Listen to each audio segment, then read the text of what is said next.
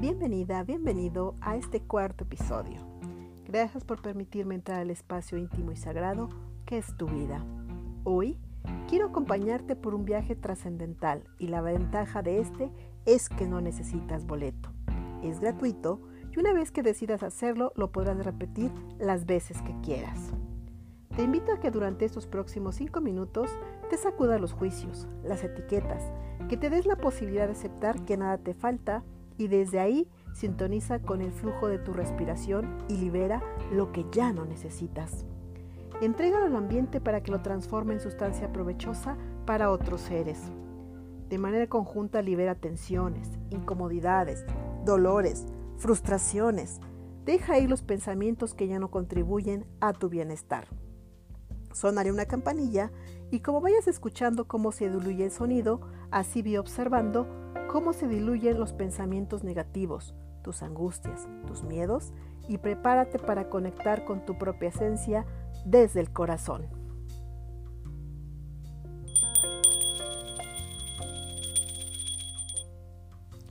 ¿Cómo estás? ¿Estás listo, lista para iniciar el viaje de hoy? En este cuarto episodio del Mural del Lobo hablaremos de arte, pero no como críticos, sino como personas, como autores de nuestra propia obra. Démonos la posibilidad de pintar nuestro mural con palabras. Deja que tus labios sean tus pinceles y vamos a poner imágenes, color y textura a las emociones. Hablar de arte y de pintar tu mural va mucho más allá de la opinión de expertos en técnicas artísticas, porque cuando tú pintas la obra de tu vida, Estás hablando y creando caminos que revelan cómo eres, cómo te sientes. Estás usando la segunda herramienta del mural del lobo.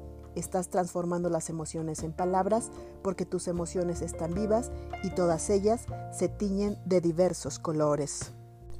Frida Kahlo decía, ¿ves mis manos llenas de anillos? Estas manos las beso, las reverencio, han escrito las órdenes de mi cerebro mientras mi cuerpo entero me ha traicionado. Fue una mujer que tuvo íntima relación con el dolor durante toda su vida. Incluso después de su accidente dijo, no me he muerto y además tengo algo por qué vivir. Ese algo es la pintura. Cuando dejamos que las emociones se manifiesten en sus diversas gamas y tonalidades, se ensancha nuestro horizonte de percepción y conocimiento de lo real y lo posible, haciéndonos más sensibles hacia el mundo que nos rodea y hacia nuestros movimientos internos de conciencia. Hoy te quiero compartir algunos tips para sumar a tu vida el arte que sana. Te invito a darte la posibilidad de crear para estar mejor a nivel físico, mental, emocional, espiritual, para equilibrar todas las zonas de tu ser. El arte puede ser tu bálsamo y tu refugio en muchos momentos, en aquellas en las que te sientas repleto, repleta de imperfecciones, cuando creas, aunque sea por un momento, que vivir en dolor no merece la pena, cuando necesites aliviar la tristeza desde la superficial hasta la más profunda. La danza te permite mirarte al espejo constantemente para controlar los movimientos de tu cuerpo y por tanto te ayuda a la autoaceptación, a reconocerte como el ser maravilloso que eres, único, única e irrepetible. La música es capaz de calmar algunos dolores y tiene propiedades relajantes y tranquilizadoras. Si la escribes o la interpretas, podrás hacer un recorrido de tu vida con cada melancolía. Encontrarás tus emociones más profundas, aquellas en las que te has anclado y no te permiten evolucionar.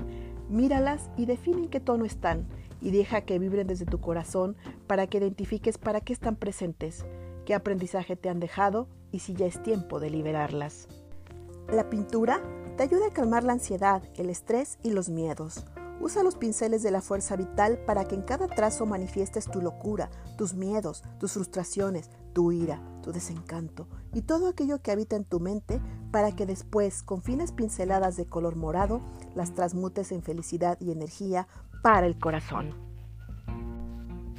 El teatro potencia la confianza en ti mismo, lleva al límite tus emociones, date la posibilidad de ser víctima y villano o villana y después de representar muchas veces el mismo papel, salte del escenario y con los ojos de la conciencia obsérvate y reconoce que la vida te da la posibilidad de elegir tu mejor papel. ¿Cuál eliges seguir interpretando?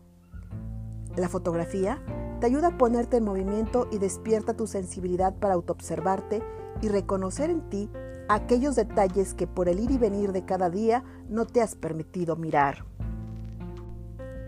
Yo soy Verónica Rueda y hoy trazo en lo más alto una línea de color amarillo para que la intuición y la creatividad iluminen tu corazón y se manifieste en ti el artista que llevas dentro. Y así te permitas poner color y vida a tus emociones como símbolo de la conexión con lo más elevado de tu ser y que tu corazón vive alto, muy alto. Hasta la próxima.